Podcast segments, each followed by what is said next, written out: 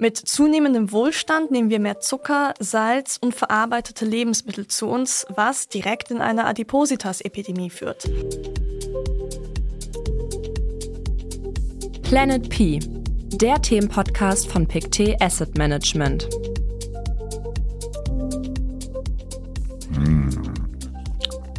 Oh, oh, sorry, die Aufnahme läuft ja schon. Das ist mir jetzt wirklich ein bisschen peinlich. Ich hatte eben gar keine Zeit mehr und habe mir noch ganz schnell auf dem Weg ins Studio ein leckeres Schokohörnchen beim Bäcker geholt. So, entschuldige Lara. Jetzt können wir aber richtig starten. Es tut mir wirklich leid und herzlich willkommen, liebe Zuhörerinnen und Zuhörer. Keine Sorge, Christoph. Ich brauche dich ja schließlich auch diese Folge wieder wohlgesättigt und voller Elan. Aber das sah auch ziemlich gut aus, was du da hattest. Äh, bei Schokolade fällt es mir auch oft schwer, Nein zu sagen. Tja, wem geht das anders bei Schokolade? Nochmal, herzlich willkommen, liebe Lara. Herzlich willkommen, liebe Zuhörerinnen und Zuhörer die schon ganz lange dabei sind, unsere Abonnentinnen und Abonnenten, aber natürlich auch an alle die, die frisch dabei sind zu einer neuen Folge von Planet P, der Themenpodcast von PICT Asset Management. Wir haben die Themenblöcke Technologie und Umwelt jetzt abgeschlossen und äh, kommen zu unserem dritten Block, Gesellschaft. Die erste Episode heute behandelt das Thema Ernährung. Ich war da sicher eben, was gesunde Ernährung anbelangt, nicht das allerbeste Vorbild mit meinem Schokohörnchen. Es ist aber auch wirklich schwer bei all den Versuchungen, überall im Supermarkt, während des Restaurantbesuchs oder wie in meinem Fall beim Bäcker eben, nicht schwach zu werden und vor allen Dingen nicht in die berühmte Zuckerfalle zu tappen. Damit bin ich natürlich nicht alleine. Wie und was und wann man was essen sollte und trinken sollte, beschäftigt viele Menschen jeden Tag. Lara, aus deiner Sicht als Investmentspezialistin, die in so vielen Themen drin ist, warum ist gerade Ernährung so wichtig? Ernährung ist insofern wichtig, äh, ganz einfach, weil jeder Mensch tagtäglich mit dem Thema in Berührung kommt.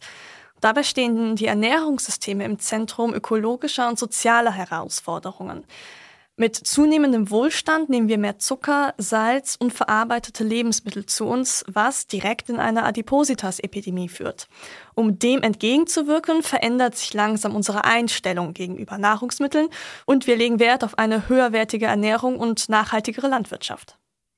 Ja, davon ist viel zu lesen, aber wie sehen diese Veränderungen denn tatsächlich genau aus und welche Auswirkungen hat diese veränderte Einstellung auf unser Leben und mit welchen Herausforderungen muss unser Ernährungssystem zurechtkommen? Wir sehen hier zwei verschiedene Arten von Herausforderungen. Einmal die ökologischen und einmal die sozialen. Wenn wir uns zunächst die ökologischen Herausforderungen ansehen, dann stoßen wir ganz schnell auf die steigende Nachfrage nach Lebensmitteln.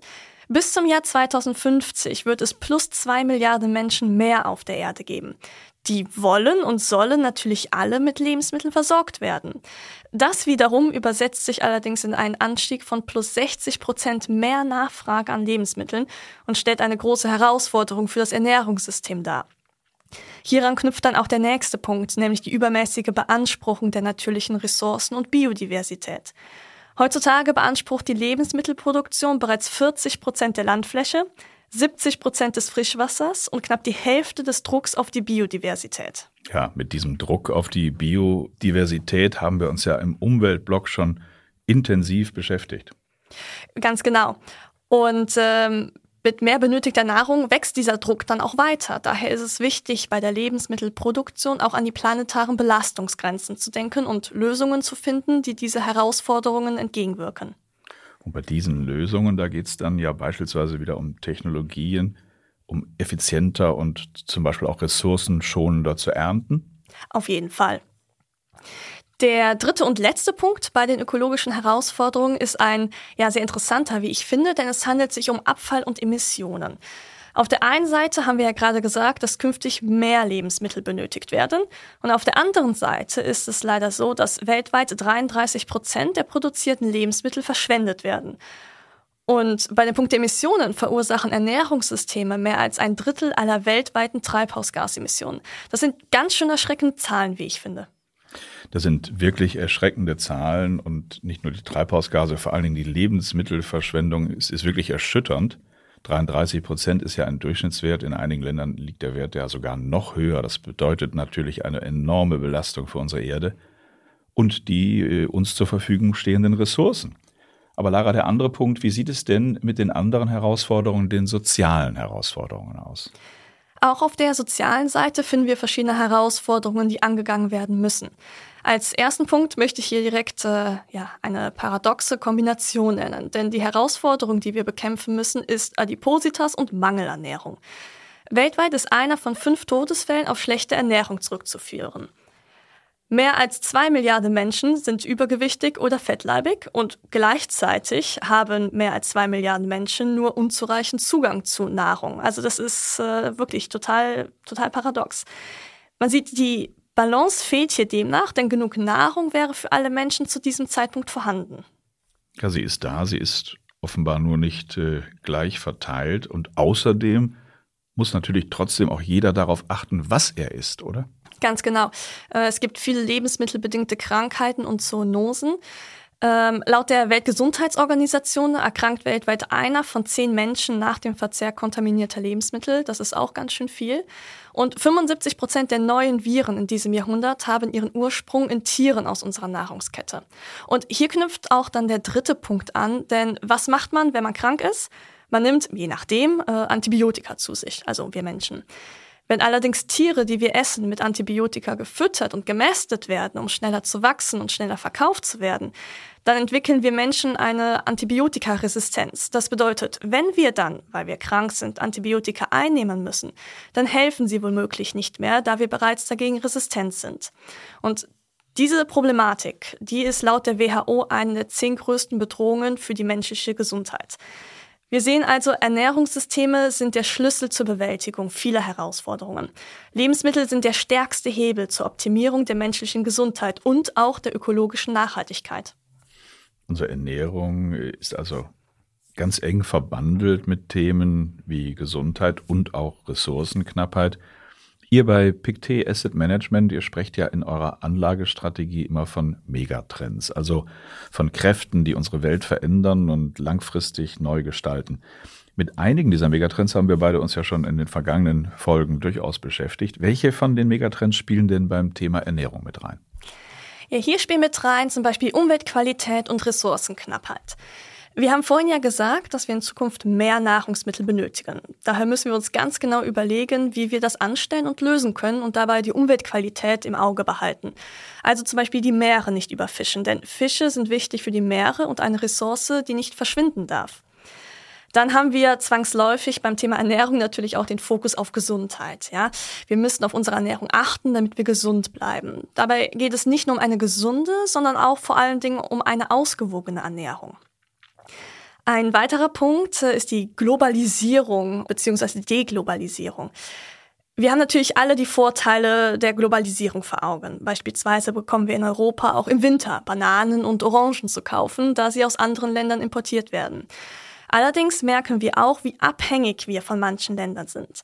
Gerade nach dem Russland-Ukraine-Krieg mit dem weltweiten Preisanstieg bei Getreide, Pflanzenölen und Düngemittel wurde uns bewusst, dass wir ja manche Lebensmittel gar nicht mehr vor Ort anbauen und auf den Import tatsächlich total angewiesen sind. Ja. Und ein Megatrend, der uns auch äh, oft begleitet, auch hier ist das Wirtschaftswachstum. Äh, und ja, das kann man eigentlich in einer sehr einfachen Gleichung darstellen, denn äh, mehr Menschen bedeutet mehr Lebensmittel, mehr Lebensmittel bedeutet mehr Produktion und mit mehr Produktion habe ich mehr Wirtschaftswachstum. Absolut. Und wir haben ja auch, äh, weil du den schrecklichen Krieg angesprochen hast, gesehen, wie dann die Preise für etliche Lebensmittel in die Höhe geschnellt ist, Versorgungssicherheit gelitten hat in vielen Regionen der Welt. Aber Stichpunkt Wirtschaftswachstum, kommen wir doch jetzt einmal zu den Branchen, mit denen das Thema Ernährung verknüpft ist. Bitte beschreib uns doch mal, wie sieht der Markt für Ernährung aus? Ja, sehr gerne. Der Markt ist viel größer, als man zunächst denken mag, denn das Thema Ernährung umfasst die gesamte Wertschöpfungskette. Man kann im Prinzip, kann man sagen, vom Bauernhof bis zur Gabel. Und äh, wir bei PICT Asset Management haben hier drei Bereiche identifiziert. Die Agrartechnik, die Logistik und natürlich die Nahrungsmittel selbst. Und in allen drei Bereichen finden wir Unternehmen, die zu einer Verbesserung der Nachhaltigkeit, der Qualität und des Zugangs zu Lebensmitteln beitragen. Dann lass uns doch von vorne anfangen. Was äh, fällt denn alles unter Agrartechnik? Welche Unternehmen, welche Branchen finden wir da? Unter Agrartechnik finden wir Unternehmen, die ja eine Steigerung der Ernteerträge bei einem niedrigeren Ressourcenverbrauch erwirtschaften. Und das kann man ganz gut machen mithilfe der Präzisionslandwirtschaft. Also zum Beispiel beim technologischen Einsatz von Maschinen, die zum Beispiel bei der Ernte helfen oder mit Sensoren schauen, wie viel Wasser wirklich notwendig ist, wie viel Düngemittel gebraucht wird, etc.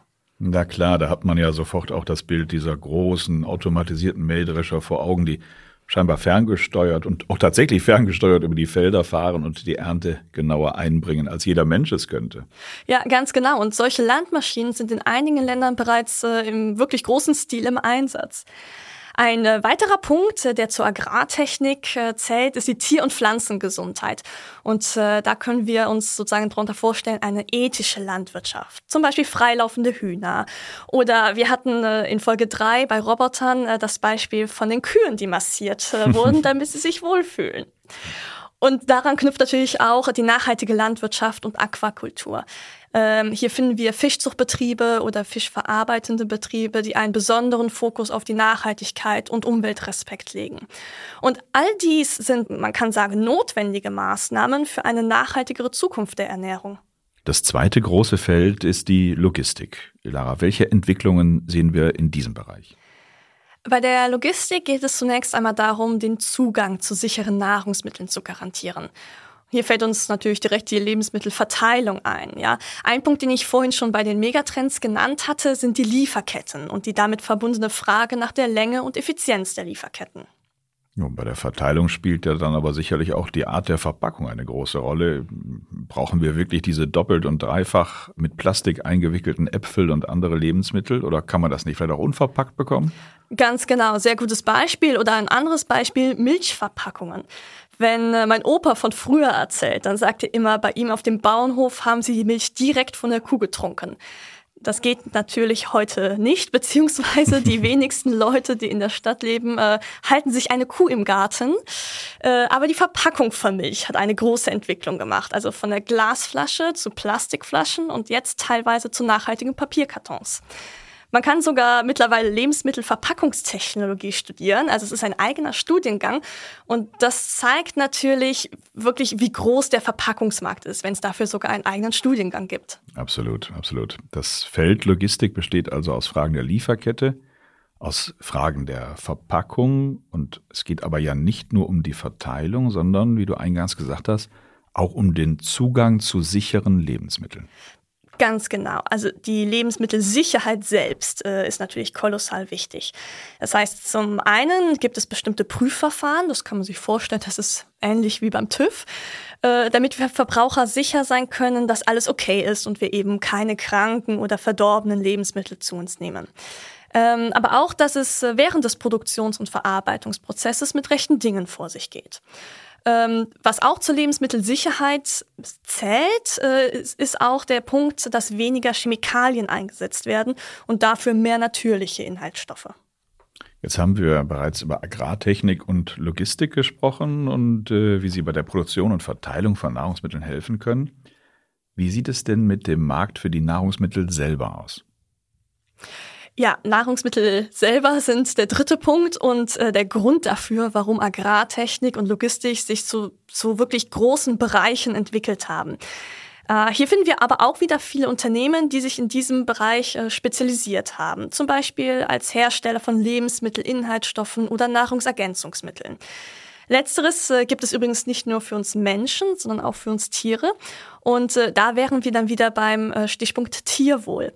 Und äh, Christoph, ich muss noch mal zurück zu den Kühen kommen. Ich ahne, schon, was du sagen willst. die stoßen ja bekanntlich viel Methan aus und das ist ja eines der, der schlimmsten Treibhausgase, die zum Klimawandel beitragen. Das ist ein, ein, Knackpunkt, der ganz oft diskutiert wird. Hast du da eine Lösung parat? Also ich persönlich natürlich nicht, aber äh, äh, es gibt Unternehmen, die sich damit befasst haben und äh, Enzyme entwickelt haben, die als, äh, ja, als Nahrungsergänzungsmittel ins Futter gemischt werden können und die dann während der Verdauung wirken und dazu führen, dass die Kühe am ja, am Ende des Tages weniger Methan ausstoßen. Das ist eigentlich eine coole Idee. Coole Idee, eine coole Entwicklung. Und kannst du das noch ergänzen? Was hilft denn bei uns Menschen? Ja, tatsächlich auch bei uns Menschen äh, spielt die Darmgesundheit eine große Rolle und äh, wir benötigen dabei wichtige Bakterien, sogenannte Probiotika. Äh, diese erhöhen nämlich die Abwehrkräfte, helfen beim Stressabbau und führen zu einem verbesserten Schlaf. Sehr gut. Das klingt alles vielversprechend. Jetzt müssen die von dir gerade aufgezeigten Aspekte natürlich umgesetzt werden und das ist global gesehen wieder mal eine gewaltige Herausforderung. Wie muss sich der Markt in den kommenden Jahren denn eurer Ansicht nach wandeln, um zukünftig für die Bevölkerung ausreichend sichere und aber auch, wie wir gehört haben, gesunde Lebensmittel zur Verfügung zu stellen? Das ist eine gute Frage und äh, man sieht ganz klar, das Thema Ernährung steht an wichtigen Wendepunkten. Und hier gibt es ein paar Katalysatoren, die bei der Umsetzung helfen werden oder schon geholfen haben. Äh, zum einen sind das äh, Regulierungen. Also sowohl in den USA als auch in der EU gibt es Ziele für eine nachhaltigere Landwirtschaft und qualitativ bessere Lebensmittel. Und das fördert natürlich den Wandel in der gesamten Wertschöpfungskette bei Lebensmitteln. Zum Beispiel durch äh, nachhaltigere Praktiken, Reduzierung von Methanemissionen, weniger chemische Düngemittel und Pestizide, weniger Abfälle. Ähm, dann war ein großer oder immer noch ist ein großer Katalysator Covid-19. Das war ein Stresstest für unsere Lebensmittelsysteme und mhm. hat nochmal deutlich gemacht, dass wir kürzere Versorgungsketten für Lebensmittel benötigen. Gleichzeitig hat es aber auch Verbrauchern und Regierungen vor Augen geführt, dass Übergewicht und schlechte Ernährung im direkten Zusammenhang mit der Anfälligkeit für Infektionskrankheiten stehen. Gesunde Ernährung und Gesundheit hängen nun einmal ganz, ganz eng zusammen und das, das führt uns jetzt unmittelbar zum Thema Konsumentenverhalten. Ja, ganz genau. Äh, Verbraucher, also wir, werden uns äh, zunehmend der Zusammenhänge zwischen Ernährung und Gesundheit bewusst und äh, wir entscheiden uns oftmals für einen gesünderen Lebensstil und auch gesündere Lebensmittel. Äh, wir suchen nach frischeren, gesünderen Lebensmitteln, die mehr Komfort bieten. Ja, das, das tun wir alle jeden Tag, auch ich, wenn ich einkaufen gehe. Aber um jeden Tag wirklich gesund zu kochen und zu essen, da fehlt ja den meisten von uns einfach die Zeit, oder? Äh, das äh, ist leider so. Deswegen ist Fast Food ja teilweise sehr beliebt, einfach weil es ja schnell geht und sehr einfach ist. Ähm, die Versorgungsmodelle haben sich aber etwas gewandelt mittlerweile, denn viele wollen ja gesünder und ausgewogener leben. Gleichzeitig muss es aber immer noch einfach und schnell sein. Also das bleibt sozusagen die Voraussetzung. Und einige Unternehmen haben es sich daher zur Aufgabe gemacht, bereits fertig zusammengestellte Mahlzeitensets auszuliefern, sodass ähm, direkt auch für zum Beispiel für einen Ein-Personen-Haushalt frische Zutaten in der richtigen Menge geliefert werden. Denn gerade für einen Ein-Personen-Haushalt ist es ja manchmal etwas schwierig, ein Viertel der Tomatendose oder äh, die Hälfte einer Maisdose aufzumachen. Was macht man dann sozusagen mit dem Rest? Von daher diese äh, Mahlzeitensets, die haben echt viele Vorteile. Der einzige Nachteil, wenn man so will, ist zwar, dass man immer noch ja, selbst das Wasser zum Kochen bringen muss. Aber der große Vorteil ist tatsächlich, dass man nicht erst noch groß einkaufen gehen muss, die richtige Menge abmessen und eigentlich alles machen muss, was viel Zeit kostet, sondern man kann direkt anfangen zu kochen, bekommt meistens sogar noch die Info, woher die Zutaten kommen und hat somit eine super Alternative. Ja, ein ganz tolles Angebot und das wird ja auch in, gerade in Großstädten, in den vielen Single-Haushalten ganz, ganz intensiv genutzt und ist wirklich ein, ein gutes Beispiel, wie Unternehmen mit dem veränderten Konsumentenverhalten umgehen heutzutage. Ja, bei all den Entwicklungen in diesem Bereich kann man sagen, dass das wirklich nur der Anfang ist oder beziehungsweise ein frühes Stadium eines wirklich tiefgreifenden Wandels. Keine Frage, das wird unheimlich spannend bleiben, wie wir uns ernähren und wie wir danach auch gesund leben und die Sicherheit der Ernährung weltweit sicherstellen. Ähm, für mehr Informationen habt ihr ja immer noch eure Website. Das wissen unsere Abonnentinnen und Abonnenten auf der man sich im Anschluss an die Podcast-Folge auch weiter informieren kann. Lara, welchen Artikel oder welche Infos hast du uns denn heute zum Thema Ernährung mitgebracht? Zum Thema Ernährung äh, habe ich mitgebracht den Artikel Lebensmittelallergien, der Kampf gegen die neue Epidemie. Den findet man wie immer auf unserer Webseite am.pict, genauso wie weitere Informationen zu unserer Nutrition-Strategie. Ein toller Tipp und das ist leider auch schon wieder das Ende für heute. Ich habe Glück, ich kann gleich mein Schokohörnchen zu Ende essen. Das war, liebe Zuhörerinnen und Zuhörer, die achte Folge von Planet P, der Themenpodcast von PICT Asset Management mit Lara Lorenz. Heute haben wir zum Thema Ernährung gesprochen. Mehr Informationen erhaltet ihr wie immer auf der Webseite am.pict. Schaut einfach mal rein. Beim nächsten Mal knüpfen wir an das Thema Ernährung an und dann sprechen wir über Gesundheit. Wieder ein Thema, das uns alle angeht. Verpasst also keine Folge von Planet P. Am besten jetzt gleich abonnieren, wer es noch nicht gemacht hat, überall da, wo ihr gerne Podcasts hört. Planet P. Die Zukunft beginnt hier. Dieser Podcast wird von Pictet Asset Management herausgegeben. Die im vorliegenden Podcast enthaltenen Informationen und Daten stellen in keinem Fall ein Kauf- oder Verkaufsangebot oder eine Aufforderung zur Zeichnung von Wertpapieren oder Finanzinstrumenten dar.